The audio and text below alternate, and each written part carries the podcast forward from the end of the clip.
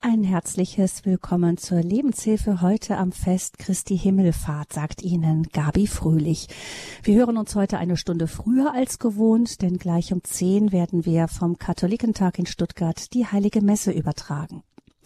Was feiern wir eigentlich an Christi Himmelfahrt? Dass Jesus sich aus dem Staub gemacht hat? Manchmal könnte man das meinen. Jeder von uns hat vermutlich irgendwann mal Himmelssehnsucht und meint damit, es ist schon gut, wenn das hier irgendwann mal ein Ende hat und einfach alles gut ist. Mein Gast in der Lebenshilfe heute kennt dieses Gefühl auch. Dennoch sagt sie, dass sie ein Stückchen vom Himmel schon hier auf Erden gefunden hat. Allerdings singen in diesem Stückchen Himmel nicht nur sanfte Engelsstimmen, da ist es manchmal ganz schön laut und es können auch mal Schimpfwörter hin und her fliegen. Es duftet auch nicht nur nach Zimtschnecken, sondern riecht auch nach verschwitzten Schuhen im Eingang und nach verbranntem Fett. In diesem kleinen Stück Himmel herrscht auch nicht immer seliger Friede, sondern manchmal ganz schön dicke Luft. Vielleicht ahnen Sie schon, wo dieser Himmel liegt. Natürlich in der Familie. Sandra Geisler ist Theologin, Bloggerin, Autorin, aber vor allem Ehefrau und fünffache Mutter. Sie ist uns zugeschaltet aus der Gegend südlich von Mainz. Herzlich willkommen, Frau Geisler. Guten Morgen. Guten Morgen.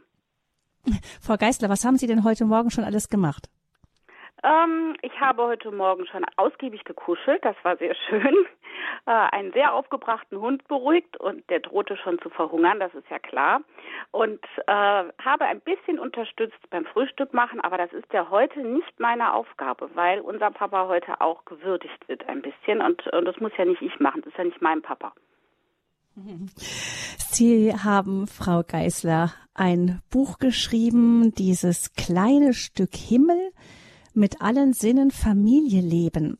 Ich habe dieses Buch äh, mir kommen lassen, als ich den Titel gesehen habe, weil der mich schon interessiert hatte. Und ich muss sagen, Sie haben mich damit sofort gewonnen. Das ist so liebevoll geschrieben und auch gestaltet. Also ich mache hier jetzt wirklich mal ganz ungewöhnlich Werbung. Das ist ein wunderschönes Geschenk, auch für junge Familien zum Beispiel. Ähm, und Sie sind als Bloggerin unterwegs mit dem Blog Sieben Geißlein. Worüber schreiben Sie denn da so? Ähm, ich habe diesen Blog angefangen, ähm, sozusagen eher als äh, Selbsthilfe-Eckchen für mich, um mir von der Seele zu schreiben, was mich in einem damals wirklich sehr bewegten Familienalltag ähm, alles so beschäftigt und umgetrieben hat und in völliger Unkenntnis ähm, des Internets, muss ich wirklich sagen, äh, bin ich nicht davon ausgegangen, dass das überhaupt jemand liest.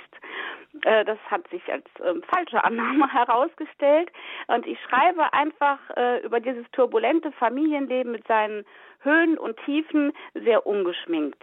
Ähm, aber ich glaube doch auch ähm, immer mit der Herangehensweise in all dem chaotischen Alltagsleben das Schöne zu sehen und ähm, das Wunderbare im, im Kleinen ähm, zu entdecken das ist mir ganz wichtig, dass es ähm, ja so viel alltägliche ja, so viel Perlen im Alltag dann doch zu finden sind und so viel ähm, Schönes und Lustiges und ähm, in diesem skurrilen Wahnsinn, der ja immer dann passiert, wenn mhm. Menschen zusammen unterwegs sind, auch so viel Wunderbares drin steckt.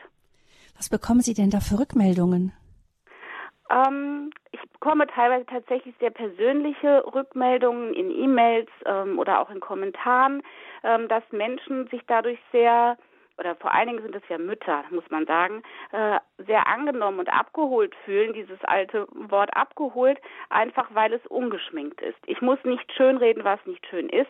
Ähm, und gerade Menschen, die in den sozialen Medien auch unterwegs sind oder auch nur in ihrer Neubausiedlung, bekommen ja schnell den Eindruck, dass es woanders immer schön ist, immer aufgeräumt, immer harmonisch und dass alle Angebote zur Frühförderung auch pünktlich wahrgenommen werden und dass es bei den anderen besser läuft als bei einem selber. Und man selber ist ja aber auch liebende Eltern und möchte seinen Kindern alles geben, was nötig ist, damit sie gut aufwachsen können.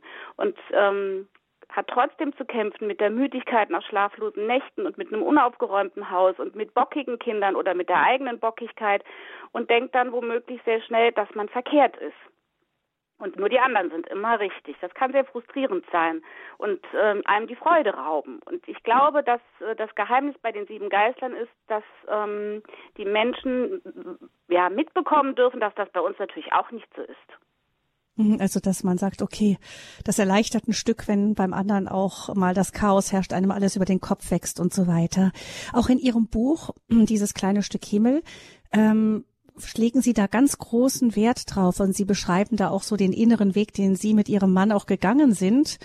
Und ähm, ich, Sie haben dieses Buch ähm, nach den nach sechs Sinnen eingeteilt. Also die Kapitel sind sechs Sinnen zugeordnet, wobei der sechste Sinn der Herzenssinn ist.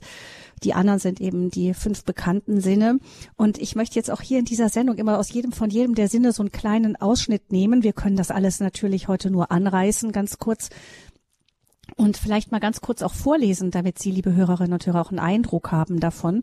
Ähm, also im Kapitel, dem ersten Kapitel, das ist ähm, dem Sehen gewidmet. Und da schreiben Sie, Frau Geisler, Kinder brauchen keine Weihnachtszimmer Hochglanzfassade, keine durchgestylten Events und Kisten voller Spielzeug. Was sie brauchen, sind deine Augen, die es ansehen, dein Gesicht mit genau diesem Lächeln, deine Arme, die es halten, dein Herz, das weit offen ist. Das müssen Kinder sehen dürfen. Die Kulisse ist wurscht. Da beschreiben Sie so diesen Druck, den Sie eben so ein bisschen beschrieben haben. Worauf kommt es Ihnen denn da wesentlich an bei diesem Kapitel Sehen, gesehen werden?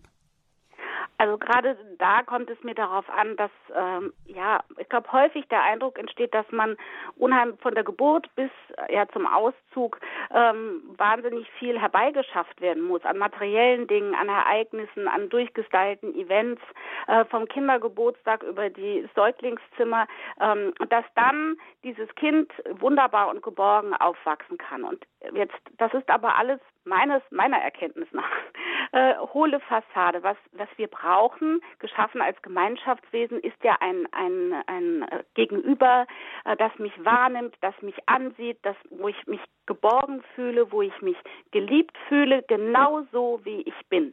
Und dann ist es unerheblich, welche Marke der Pullover hat ähm, und ob der Kindergeburtstag in dem, im Garten stattgefunden hat oder in irgendeinem Hochseilgarten, sondern es kommt darauf an, dass die Menschen füreinander da sind und dass die Menschen sich gegenseitig unterstützen und lieben und ja, und so ein bisschen Gottesliebe, ein Stückchen Himmel auf der Erde ähm, ja, lebendig werden lassen. Und das kann ich nicht bei Amazon bestellen und das kann ich auch nicht buchen, das kann ich einfach nur leben. Ich denke, dass das Hauptproblem oft ist, dass wir ja uns auch in der Welt oft gut verstecken hinter Fassaden. Und in der Familie, da fallen diese Fassaden.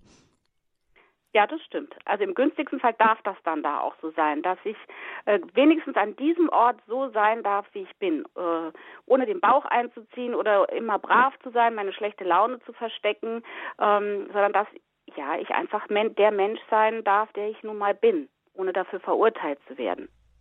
Das heißt, diesen, diesen Blick ähm, auch Gottes auf uns, dass wir den in der Familie spiegeln dürfen. Du darfst doch mal so unmöglich sein und grantig und ich sehe dich trotzdem, ich sehe deine, dein eigentliches Anliegen, wer du bist. Ja, das äh, glaube ich, das heißt ja nicht, dass man sich äh, verhalten darf wie vom wilden Watz, aber dass trotzdem ein großes Verständnis dafür da ist. Ja, wie man dann gemeinsam damit umgeht, ist ja dann ein anderer Schritt, aber dass ich zuerst mal dafür nicht verurteilt werde oder es ähm, ja weggedrängt wird, was ich eigentlich für ein Mensch bin. Ist ja auch schön zu hören, dass Sie dieses ähm, was Sie als Familie sind, auch nicht versteckt haben, sondern auch in Ihrem Blog zum Beispiel, aber auch in Ihrem Buch sehr ehrlich einfach auch schreiben, wie es bei Ihnen manchmal auch zugeht und dennoch ähm, und dann die Leute aber nicht reagieren so, ähm, naja, was ist das denn, sondern eben gerade, dass auch andere anregen kann, sich selber zu öffnen und zu zeigen, wer sie wirklich sind und was bei ihnen wirklich los ist. Ja, und ich glaube, wenn man einfach selber man, äh, es einem gelingt, ein Schrittchen zurückzutreten äh, und ein kleines bisschen die Außenperspektive aufzunehmen, oder wahrzunehmen, dann entdeckt man erstens mal, wie schön es doch letztlich ist. Ähm, und man entdeckt so viel Lustiges und Skurriles und es gibt ja Situationen, die sind ja wirklich zum Haare raufen. Also keiner möchte mit drei kleinen Kindern in den Sommerurlaub reisen und vier Stunden im Stau stehen und das Trinken geht aus und das nächste Klo ist nicht erreichbar. Das ist in dem Moment natürlich äh, nicht wirklich spaßig.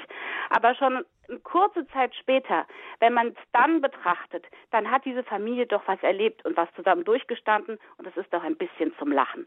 Und ich finde, das ist ganz wichtig, dass man ähm, immer wieder so einen Schritt zurücktritt und sieht, was man eigentlich Tolles aneinander hat.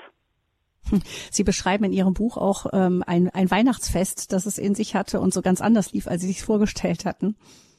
Ja, das war tatsächlich, das ist schon jetzt zwei Jahre her. Es war ähm, ein Weihnachtsfest, wie man es sich eben erträumen sollte, mit Tannenbaum und dann kam der große Rotavirus und äh, dann lag man nicht Geschenke auspackend unterm Baum, sondern eben mit Spuckschüsseln bewaffnet. Ähm, und natürlich ist das bitter. Das ist für die Kinder bitter, das ist für die Eltern bitter und da fließen natürlich auch Tränchen, weil man hatte sich natürlich anders erhofft und auch eine lange Zeit anders ersehnt.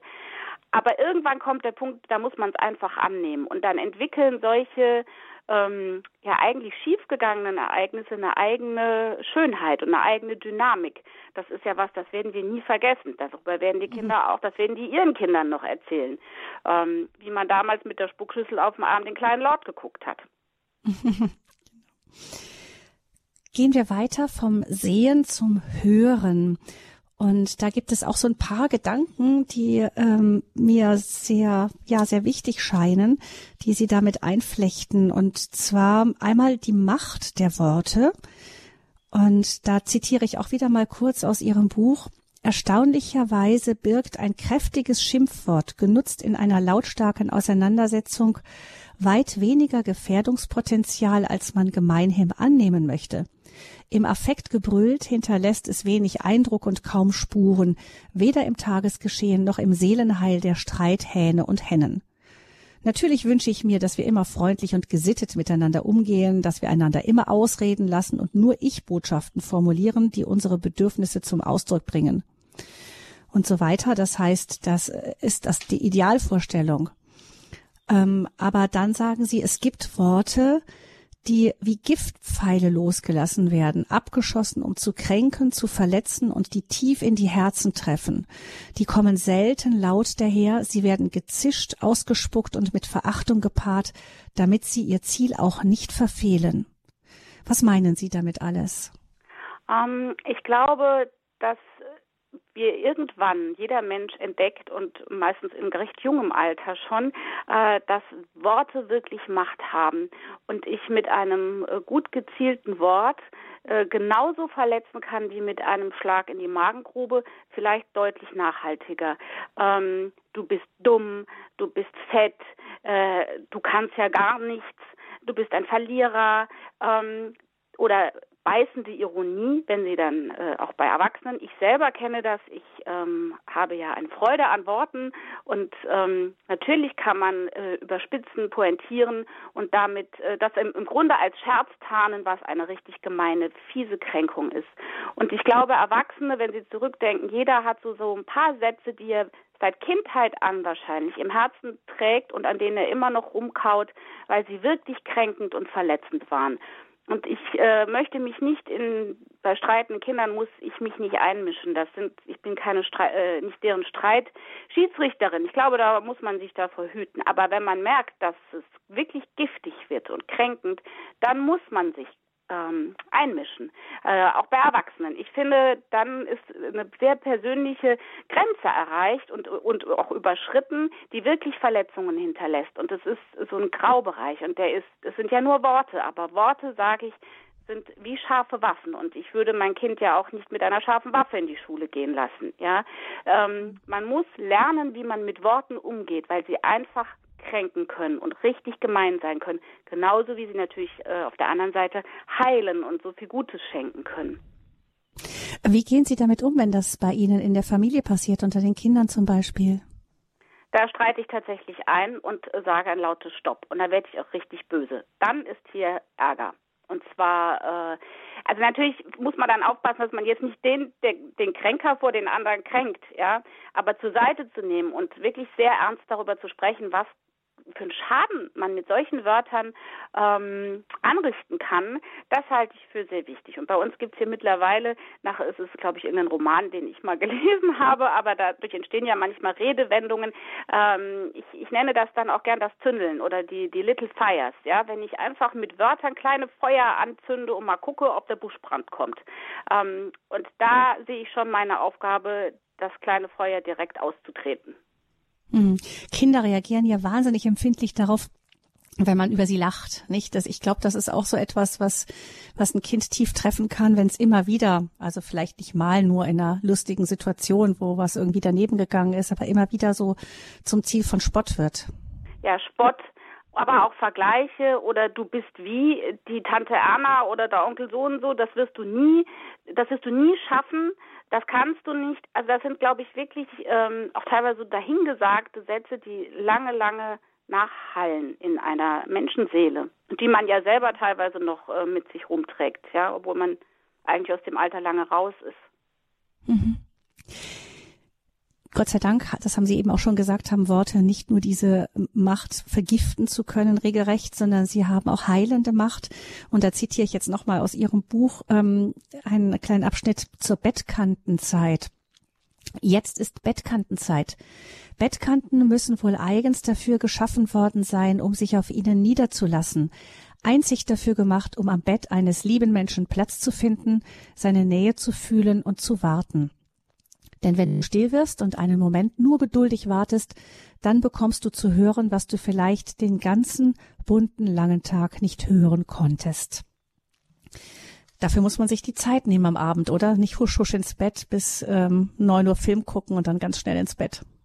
Ja, solche Abende gibt es auch, aber die sind äh, ja nicht die Regel. Und ich glaube, ähm, also ich versuche mir wirklich für jedes Kind ähm, diese teilweise ja nur wenigen Minuten zu nehmen und mich sich hinzusetzen und zu gucken, ob es nicht doch noch was zu reden gibt. Und ähm, man ist ja dann auch allein im günstigsten Falle und ähm, das ist eine Gelegenheit hinzuhören und zu äh, zu hören, was einen den anderen wirklich bewegt.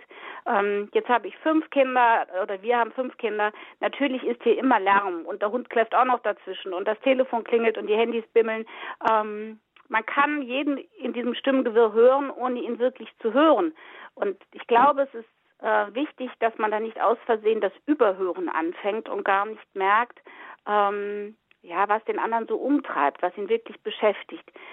Immer dann, wenn man so stille Momente findet, ähm, dann schenkt man sich gegenseitig die Gelegenheit, wirklich zu hören. Und äh, wenn man es dann auch noch schafft, selber mal die Klappe zu halten und auch einfach nur hinzuhören und nicht wieder alles an die Wand zu schwatzen, ähm, ja, dann kriegt man ganz interessante Dinge auf die Ohren. Und das kann eine Bettkante sein, das kann eine Autofahrt zum Sport sein.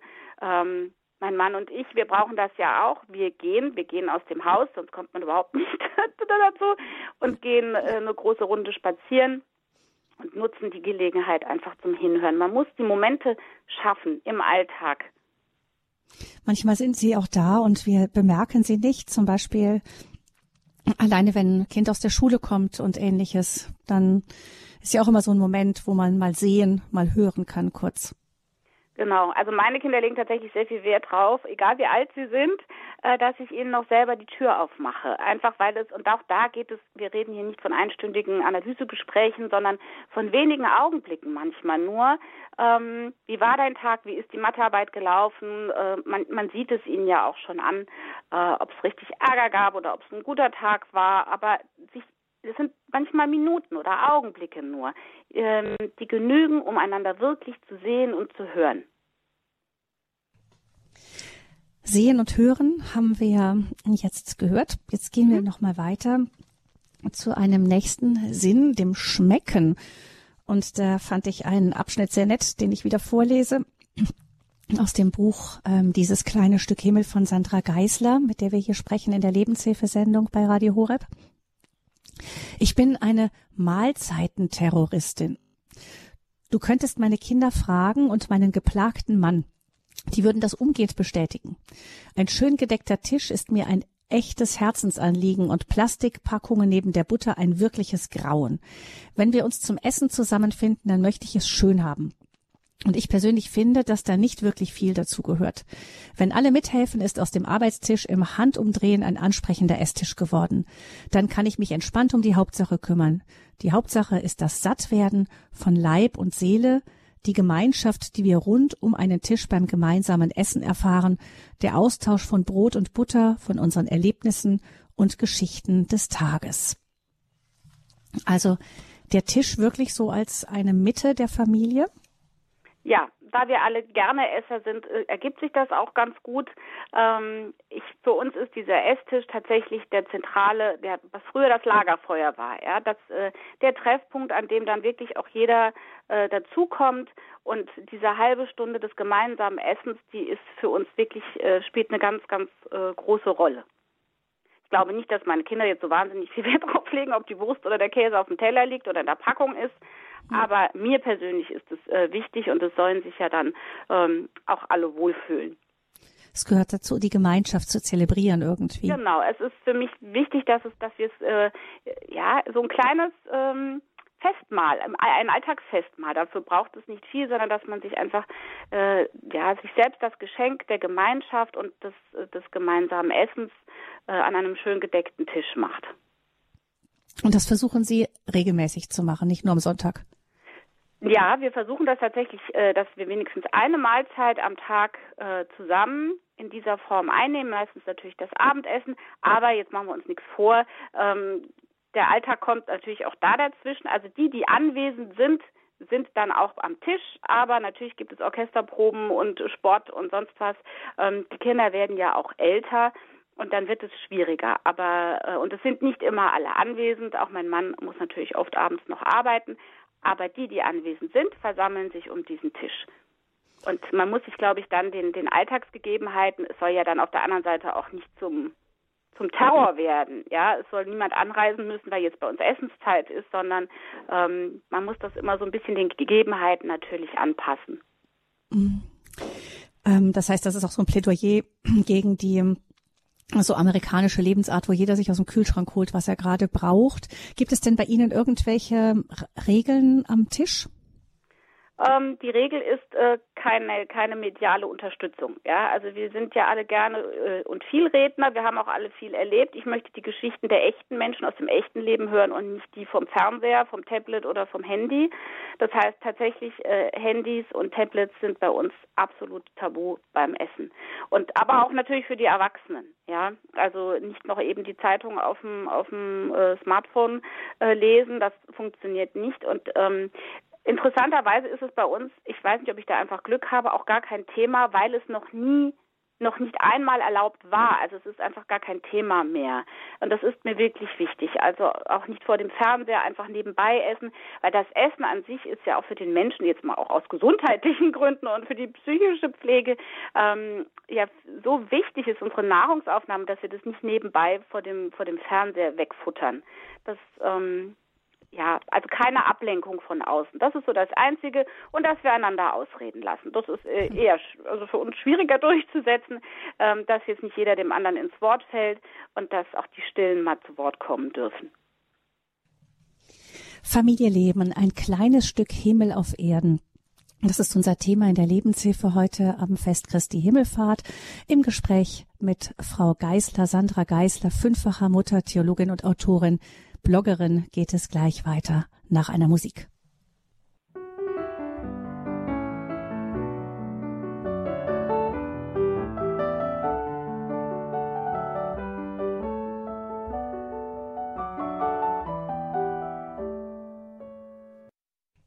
Sie haben eingeschaltet in der Lebenshilfe bei Radio Hureb. Heute am Fest Christi Himmelfahrt. Sandra Geisler lebt mit ihrem Mann, ihren fünf Kindern und einem Hund am Rhein südlich von Mainz. Und sie hat über ihren quirligen Familienalltag ein Buch geschrieben mit dem schönen Titel Dieses kleine Stück Himmel mit allen Sinnen Familie leben. Sandra Geisler ist unser Gast hier in der Lebenshilfesendung.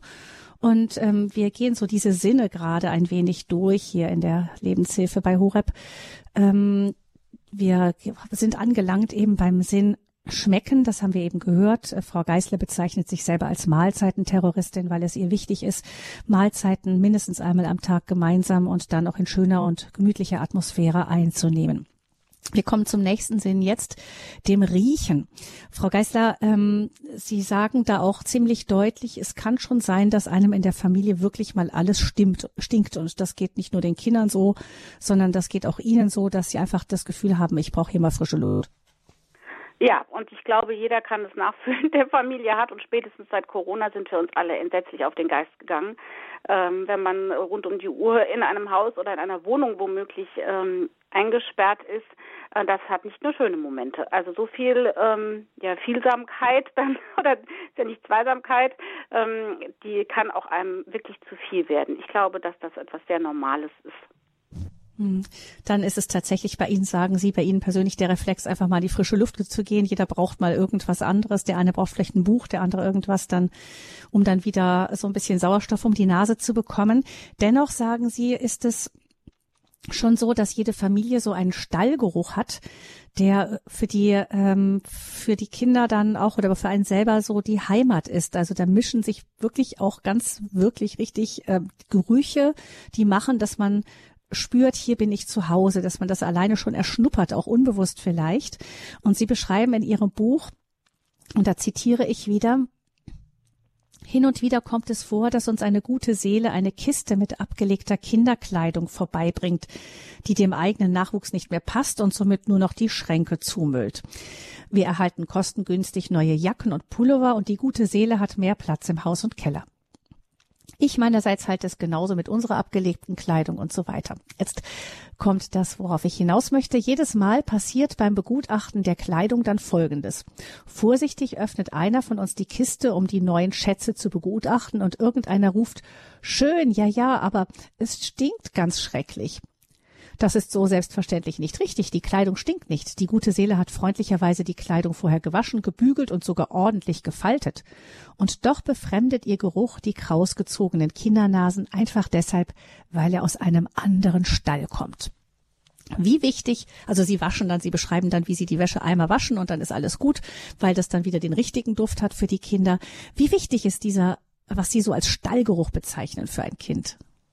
Ich glaube, dass das ähm, ja fast lebenswichtig ist und dass man diesen Stallgeruch dann letztlich auch mit ins Leben nimmt. Denn äh, dieser Stallgeruch, ich habe beim Schreiben des Kapitels tatsächlich mal Stallgeruch, ähm, die Definition gegoogelt. Das setzt sich, äh, der echte Stallgeruch in einem echten Kuhstall, der setzt sich aus Tausenden äh, von Duftmolekülen verschiedenster Art äh, zusammen. Und ich glaube, genauso ist es dieser ureigene Stallgeruch einer Familie, ähm, der sich aus wie diese Menschen riechen, wie das Haus riecht, wie das Holz im Haus riecht, welche Seife verwendet. Also es gibt ja ganz viele Tausende äh, und, und Millionen von kleinen Gerüchen, die dazu führen, dass man eigentlich denkt, hier riecht es gar nicht. Dem, äh, der, in der eigenen Familie, im eigenen Haus ähm, nimmt man ja gar keinen Geruch wahr. Den nimmt man immer nur wahr, wenn man woanders hingeht, wenn es jetzt wirklich richtig ums Riechen geht. Ich, es sind so viele Erlebnisse, die einen miteinander verbinden, so viele Berührungen und äh, Momente, die man gemeinsam er erlebt hat, ähm, die machen so dieses Zugehörigkeitsgefühl auch aus. Da komme ich her und irgendwann nehme ich diese Art und Weise, das, was uns hier alle verbindet, auch mit in die Welt. Ich glaube, dass das was sehr, sehr Einzigartiges ist und was sehr Verbindendes. Also dieses Gefühl von Heimat, tun Sie, äh, tragen Sie da irgendetwas zu bei oder ist das einfach so da? Ich glaube, das ergibt sich einfach immer dann, wenn äh, Menschen äh, zusammenleben und gemeinsam durchs Leben gehen. Ich glaube, dass es auch richtig fiese Stallgerüche gibt, äh, wenn es eben zu Hause überhaupt nicht ähm, also wirklich, wenn es zu Hause wirklich sehr, sehr schwierig ist, wenn es sehr belastend ist. Und ich glaube, dass es äh, natürlich auch richtig äh, fiese Gerüche gibt, wo man vielleicht ein Leben lang damit beschäftigt ist, die irgendwie wieder loszuwerden. Aber eigentlich im guten Sinne ist es so ein, ja, ein ein Gefühl von Zuhause und von Zugehörigkeit äh, im besten Sinne, der einfach entsteht, dass man gemeinsam lebt und gut füreinander sorgt. Hm. Sie sprechen auch von Duftölen, die durchaus auch ähm, etwas dazu beitragen können, dass man sich einfach wohlfühlt. Ja, zu diesem großen Kapitel Riechen, das ist ähm, die, die äh, Kraft von Duftölen, habe ich äh, so ein bisschen neu entdeckt, äh, dass das ja eine sehr natürliche Methode ist. Ähm, es gibt äh, äh heilende Öle oder Duftöle, aus, äh, die, die ja die Lernangst nehmen oder Prüfungsstress reduzieren oder die abends beim Einschlafen helfen oder gegen Mückenstiche. Ähm, also ich glaube, da kann man im Internet äh, gucken, da gibt es mittlerweile richtige Spezialisten. Ähm, und das ist eine sehr schöne Methode, weil sie eben eigentlich nicht nur das Riechen Riechen anspricht, sondern wenn ich es bei einem Kind anwende, ja auch das Tasten, das Berühren, wenn ich jemandem äh, etwas auf die Stirn streiche oder auf die Hand, ähm, dass das so Momente der Nähe sein können, ne? Äh, wo ich jemandem ja nochmal sehr liebevoll ähm, wenn ich ihm salbe oder etwas Öl auftrage, ihm etwas ganz bewusst was Gutes tue und was Gutes schenke. Hm. Der fünfte Sinn, den Sie ansprechen, ist der Tastsinn und hm, da sagen Sie diese dieses Spüren, das wirklich sich anfassen, berühren ist vor allem bei kleinen Kindern ganz ganz wichtig. Und ein Zitat, ein kurzes nur an der Stelle. Es gibt kein Kontingent für Umarmungen und Küsse, für das Streicheln und Kraulen kleiner Menschenkinder, das irgendwann aufgebraucht wäre. Du kannst verschwenderisch damit sein. Ja, und das macht man doch, ist man doch auch gerne, oder? So ein Baby oder so ein Kleinkindherzen, das ist, das macht einen ja selber auch sehr reich, wenn man das machen darf. Mhm dass es ähm, die, und die und das Kleinen, nützt nun mal nicht, dem Kind die FAZ vorzulesen, wenn es drei Monate alt ist. Es versteht einen nicht, ja, oder lange mhm. Vorträge mhm. zu halten, sondern ähm, in einem bestimmten Alter äh, möchte muss ist die Sprache, die die einzige Sprache, die das Menschenkind versteht, nun mal die Berührung und ähm, das Halten und das Wiegen, was ja Liebe vermittelt, aber auch Sicherheit, dass es äh, hier nicht ähm, der Welt so ausgeliefert ist. Hm. Das ist, wie ist das dann bei den größeren Kindern? Naja, je älter die Kinder werden, äh, desto weniger ähm, spielt diese Körpersprache eben eine, eine, Rolle und desto mehr nimmt das, übernimmt das Wort äh, die, die Herrschaft. Aber trotzdem, also ich habe ja auch einen 16-Jährigen, der möchte nicht jeden Tag von mir die Füße gekrault bekommen, um Gottes Willen nicht. Aber ähm, hin und wieder mal eine richtig dicke Umarmung, das freut natürlich die Mama, aber ihn auch. Das, äh, da kann man immer noch mal äh, auftanken und das sind vielleicht die äh, Umarmungen, die man ganz besonders genießt, weil sie äh, ein rares Gut werden. Ähm, sie beschreiben auch beim Tastsinn die Dunkelheiten, durch die wir uns tasten. Also wir fangen immer an dann zu tasten, wenn wir nichts sehen und so ist das auch im Leben. Sagen Sie, die schreiben, Sie schreiben, die wenigsten Menschen sprechen über ihre Dunkelheiten, vor allem dann nicht, wenn die Dunkelheit verworrener ist als ein Beinbruch oder ein entzündeter Backenzahn. Die meisten Menschen irren durch ihr Dunkel und schweigen beharrlich. Ähm, ein großer Fehler? Auf jeden Fall. Äh, auch selbst immer wieder erlebt. Ähm, die Dunkelheiten machen einen verletzlich. Ähm, da wird man schwach äh, und äh, hat vielleicht manches selber nicht mehr so im Griff. Ich glaube, das Problem ist, dass Dunkelheiten jeden Menschen ereilen. Das gehört zum Leben dazu, die hellen und die dunklen Tage. Äh, sei es äh, Krankheiten, und ich rede nicht vom Schnupfen, äh, Fehlgeburten, der, ein unerfüllter Kinderwunsch, Eheprobleme, Probleme mit einem Kind, Arbeitslosigkeit oder richtig Ärger einfach nur in der Arbeit, Schulsorgen. Es können so viele Dinge zusammenkommen oder einfach auch Hormone, die verrückt spielen, Depressionen. Es gibt mannigfaltige Möglichkeiten, wirklich ins Dunkel zu geraten.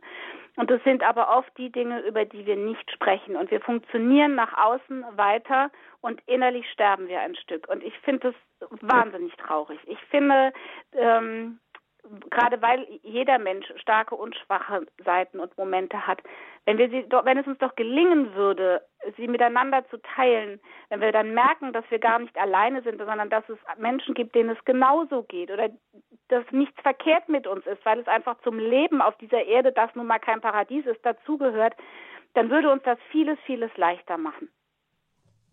Ich äh, schreibe da natürlich, ja. ich glaube fest, dass man nie alleine letztlich in diesem Dunkeln sitzt, sondern dass unser Gott neben uns in diesem Dunkeln sitzt und uns hilft, Schritt für Schritt wieder vorwärts zu gehen, dass immer Kraft da ist für den nächsten Schritt, dass wir bis wir irgendwann den, den Lichtschalter finden.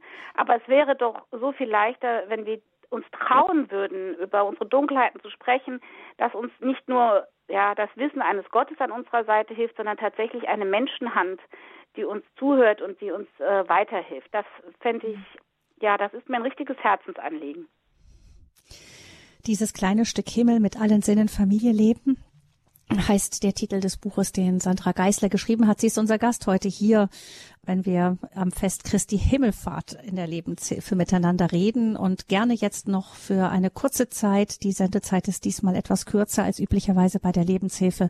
Mit Ihnen, liebe Hörerinnen und Hörer, wenn sich noch jemand melden möchte, herzlich willkommen unter 089 517 008 008. Das ist die Nummer hier zur Sendung 089 517 008 008. Wir sprechen in der Lebenshilfe mit Sandra Geisler über diesen dieses kleine Stück Himmel, das die Familie bedeutet. Vielleicht haben Sie Fragen, vielleicht haben Sie auch kurz eigene ähm, Erzählungen anzumerken mit. Wir kommen zum sechsten Sinn, der das Ganze so abrundet. Und der sechste Sinn bei Ihnen, Frau Geisler, heißt Herzenssinn. Auch da herausgepickt aus dem vielen, was ich gefunden habe, ein kurzes Zitat. Dein Kind kannst du dir nicht aussuchen, du kannst die Liebe nicht auf Tragfähigkeit hin prüfen und seine Charaktereigenschaften nicht wählen. Es wird dir anvertraut, ist ein Geschenk des Himmels und zwar ohne Rückgabe und Umtauschrecht. Dein Kind ist dir ans Herz gelegt, damit du es bedingungslos liebst und in sein Leben geleitest. Was meinen Sie mit Herzenssinn, Frau Geisler? Ähm, der, der Herzenssinn kam mir äh, deshalb, weil ich äh, glaube, dass er all die anderen Sinneseindrücke ähm, in ein gutes Gleichgewicht und überhaupt erst fühlbar äh, bringt. Ähm, wenn Sie durch einen Frühlingstag laufen, ein wunderschöner Maitag wieder draußen und Sie hören die Vögelchen zwitschern und Sie sehen die Blumen blühen und die, die riechen den Duft, ähm, aber ohne unser fühlendes Herz würde das nichts in ihnen auslösen. Es wäre einfach nur banal und, und würde sie nicht bewegen. Ich glaube, der Mensch hat äh, die besondere Fähigkeit, zu lieben und zu fühlen mit seinem Herzen. Und das zeichnet uns aus und ähm, das ermöglicht uns, ja, Liebe zu fühlen, den Schmerz zu fühlen äh, und alles, was uns ja als Menschen wirklich ähm, ausmacht. Und das äh, habe ich unter dem äh, Herzenssinn sozusagen zusammengefasst. Und der sagt eben, ähm, dass wir, äh, der Herzenssinn, das Herz braucht manchmal ein bisschen Bekehrung. Wir sind ja oft so von großen Vorstellungen und Wünschen, auch was unsere Kinder ähm, angeht, äh, manchmal beherrscht nicht. Wir wünschen uns, uns ist etwas ganz wichtig und wir möchten ihm das unbedingt weitergeben und das Kind interessiert sich ausgerechnet dafür gar nicht. Das heißt, das ist auch nicht so immer selbstverständlich, dass einem das so ganz von alleine zufällt. Nein, ich glaube, es ist ein Sinn wie alle anderen auch, die äh, ein bisschen, der hin und wieder ein bisschen Training braucht. Ja, Kinder, die uns anvertraut sind, brauchen bedingungslose Liebe und bedingungslose Liebe heißt ja im wahrsten Sinne des Wortes eine Liebe ohne Bedingungen. Und äh, wenn ich jetzt als Mensch mit Leidenschaft fürs Bürowesen äh, Mutter eines absoluten Chaoten bin, dann kann das ganz schön äh, auf die Probe gestellt werden. Oder äh, wenn ich ein fußballbegeisterter Supersportler bin und kriege einen kleinen dicken Jungen, der lieber äh, Bücher liest, anstatt draußen auf dem Sportplatz umeinander zu rennen, dann kann das ganz schön herausfordernd sein. Äh, oder einfach Charaktereigenschaften, die einen wirklich ja an die Grenzen bringen und wo man denkt, ach, könnte dieses Kind doch nur ein wenig anders sein, dann hätten wir weniger Ärger in der Schule, dann gäbe es weniger Probleme oder äh, weniger Schwierigkeiten. Und ich glaube, die große, es ist unsere große Herausforderung, das bedingungslose Lieben zu sagen, nein, ich gucke, wo ich dich unterstützen und fördern kann, aber letztlich bist du, wie du bist und du darfst so sein. Denn wenn wir ehrlich sind, man selber möchte ja auch gerne so bleiben, wie man ist, angenommen und geliebt. Also so sein, wie man ist, aber durchaus auch immer wieder bereit, sich in Frage stellen, zu stellen selber oder selber zu wachsen, oder? Ja, das schon, aber es ist ein schmaler Grad. Ich glaube, Veränderung und Unterstützung und selber gucken, wie kann ich mich weiterentwickeln, ist ja was anderes als grundlegende, Sie werden aus einem introvertierten Menschen keinen extrovertierten stricken, nur weil Sie mit dem Extrovertierten vielleicht besser klarkämen. Ich glaube, dass man dann die Kunst ist, gemeinsam Wege zu finden, wie man gut miteinander leben kann. Aber wenn die Liebe der Ackerboden ist, dann kann da ja ganz viel wachsen. Wir sind so die die sechs Sinne einmal durchgegangen. Wir werden Frau Geisler später nochmal, wir hatten schon gesprochen darüber, eigentlich kann man alles nur ein wenig streifen und würde alles gerne ein wenig vertiefen. Das werden wir späteren Sendungen schon auch nochmal machen. Aber ähm, wenn Sie jetzt so sagen würden, Frau Geisler, wie Sie diese, haben diese sechs Sinne für Sie irgendetwas Gemeinsames, also etwas, wo Sie sagen, alle sechs Sinne zielen auf dieses eine Ziel hin, haben dieses eine sozusagen gemeinsam im Blick, im Ohr, in der Nase, im, im Mund. Ja, ich glaube, ähm, in, in die, die sechs Sinne so verstanden, wie ich sie in diesem Buch verstanden haben möchte, haben alle gemeinsam, dass sie ähm, dazu dienen, dass wir gemeinsam gut leben können, dass wir hinhören, hinsehen, fühlen, ähm, dass wir uns als Menschen, die wir als Familie leben, einander so wichtig sind, dass wir einander kennenlernen wollen und, und äh, unterstützen wollen. Und das geht nicht nur äh, in eine Richtung, also nicht nur von Eltern für ihre Kinder, sondern eben umgekehrt. Wir leben ja als Gemeinschaft und wir brauchen einander. Wir sind als der Mensch ist als Gemeinschaftswesen geschaffen worden. Ähm, und ich glaube, da wird, wenn wir diese Sinne leben, füreinander einsetzen, dass dann wirklich ein Stückchen Himmel lebendig werden kann. Hier auf äh, Erden, weil ja auch mhm. unser Gott schon das Du zu uns sucht. Wir brauchen ein Gegenüber, das ähm, wir ansprechen können, das uns anspricht und unsere Sinne ermöglichen, das wirklich zu leben. Mhm, also ein Geschenk des Himmels für uns, damit wir so ein bisschen Geschmack vor, bekommen vom Himmel. Das ist nicht eben diese, diese perfekte, wunderbare Welt, in die wir uns manchmal hineinsehnen, sondern es geht vor allem um Beziehung. Ja, sie sind unser Werkzeug, um Beziehungen gut leben zu können. Haben Sie eigentlich, Frau Geisler, all das, was Sie da so beschreiben und so auch selber schon mit in die Wiege gelegt bekommen? Ähm, nein, ich glaube nicht. Das ist ein mein eigener äh, langer Weg. Ähm, aber vielleicht habe ich einen, ja, es gibt ja einen besonderen Sendus dafür. Das kann sein. Aber ähm, ich, viel durfte ich tatsächlich durch die Gründung meiner eigenen Familie mit meinem Mann ähm, lernen und äh, erfahren und bin da ähm, sehr froh und glücklich, dass Sie, ich das darf. Mhm.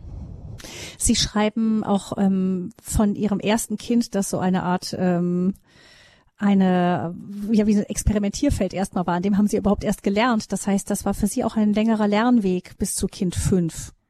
Ja, ich war, äh, ich hatte ein ganzes Theologiestudium hinter mir. Ich war also ein Büchermensch. Ich habe ähm, bis dahin wirklich auch angenommen, dass wenn ich etwas lernen möchte, wenn ich wissen möchte, wie etwas funktioniert, dann lese ich ein Buch dazu.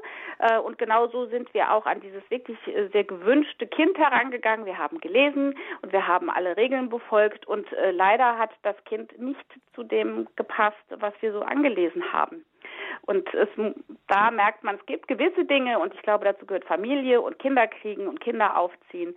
Ähm, Beziehungen leben dazu, die kann man nur Learning by Doing ähm, machen. Das kann, da kann man sich vielleicht den einen oder anderen Hinweis holen, aber Bedienungsanleitungen werden bei Kindern nicht mitgeliefert und man muss es einfach ausprobieren und machen und die Freude dabei nicht verlieren.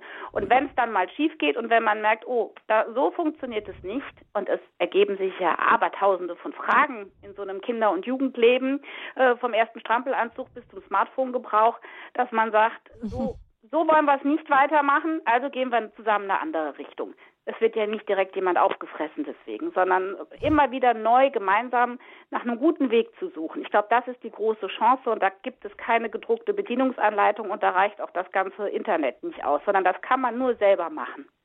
Hm, lesen, haben Sie auch Erziehungsratgeber gelesen? Ja, aber es war Katastrophe. Es, damals war eins ganz modern, äh, das wirklich genau die Entwicklungsschritte beschrieben hat. Äh, aber wie viel Panik kommt in so ein Mutterherz, wenn das Kind sich gar nicht so entwickelt, wie es da drin beschrieben wird. Manche Dinge brauchen vielleicht auch einfach Zeit, andere funktionieren schneller. Der Mensch ist ja keine Maschine, ja, keine Kaffeemaschine, wo ich die Bedienungsanleitung lese und dann weiß, wenn ich auf den Knopf drücke, dann kommt das Richtige bei rum. Äh, so funktioniert es ja Gott sei Dank nicht. Mhm. Ähm, Sie schreiben in Ihrem Buch immer wieder, ähm, Sie seien verheiratet mit dem besten Ehemann der Welt. Ähm, die Ehe ist, ist ja die Basis von dem Ganzen. Ähm, Sie haben sich jetzt sehr auf die Kinder konzentriert, auch in dieser Sendung, aber vielleicht geben Sie uns noch ein paar Gedanken mit, welche, wie Sie versuchen, eben Ehe in dem Ganzen zu leben. Ich versuche die, wir versuchen unsere Ehe genauso zu leben, wie wir versuchen Ähm, Familie zu leben. Es ist viel Try and Error dabei. Äh, wir merken, wir, dass man miteinander im Gespräch bleiben muss. Und so wie man auch für sich selber sorgen muss, äh, als Mutter oder als Vater, dass man nicht wahnsinnig wird in diesem ganzen Durcheinander, so muss man auch füreinander sorgen. Also immer wieder Momente zu finden, wo man ähm, ja die Verbundenheit spürt. Äh, und sei es jetzt spazieren gehen, sich einen Abend Zeit nehmen, äh, im Gespräch bleiben, das ist für uns schon sehr, sehr wichtig. Also ich bin sehr froh, dass ich äh, jemanden gefunden habe, mit dem das für mich so gut funktioniert. Das ist ja erstmal auch ein Geschenk. Das ist ja nicht selbstverständlich. Aber alles, was man natürlich über die Sinne äh, jetzt auf die Kinder angewandt sagen kann, kann man ja genauso gut auf sich selbst und auch auf den Ehepartner ähm, äh, anwenden, weil es ja immer um Beziehungen geht. Und auch das, eine Ehe ist ja nichts anderes als, als eine Beziehung. Hm. Sandra Geisler ähm, hat das Buch geschrieben, dieses kleine Stück, Stück Himmel mit allen Sinnen Familie leben und sie ist Bloggerin in dem Blog sieben Geißlein. Wer also im Internet unterwegs ist, ähm, kann da auch mal reinschauen und ähm, die vielen bunten Bilder auch, ähm, buchstäblich gemalte Bilder, also fotografierte Bilder, aber auch Bilder, ähm, wie sie beschrieben werden aus dem Leben nachlesen. Frau Geißler, vielen herzlichen Dank für diese Sendung heute am Christi Himmelfahrtstag, die heute etwas kürzer ist als sonst. Wir hoffen und freuen uns darauf, Sie auch später nochmal mit ein bisschen mehr Zeit noch wieder zu hören. Ähm, wenn Sie das Buch kaufen wollen, liebe Hörerinnen und Hörer, das gibt es beim SCM Verlag, SCM Hensler Verlag, kann man auch schön verschenken. Dieses kleine Stück Himmel mit allen Sinnen Familie leben oder aber gerne auch Weiterempfehlung der Blog 7 Geißlein, wo Sie von Frau Geißler noch mehr lesen und hören können. Vielen herzlichen Dank für heute, Frau Geisler. Dankeschön, dass Sie mit dabei waren heute in dieser Sendung. Und jetzt entlassen wir Sie am Fest Christi Himmelfahrt, gleichzeitig Vatertag, wieder auch zurück in die Familie. Ich danke Ihnen für das Gespräch und wünsche einen schönen Christi Himmelfahrtstag. Dankeschön, auch Ihnen. Gesegnete Zeit. Liebe Hörerinnen und Hörer, für morgen laden unsere Kolleginnen Nadja Neubauer und Astrid Mooskopf Sie ganz herzlich ein in der Lebenshilfe wieder dann um 10 Uhr live vom Katholikentag in Stuttgart. Sie sammeln da Stimmen. Wir sind ja auf dem Katholikentag mit einem Stand vertreten in der Medienmeile.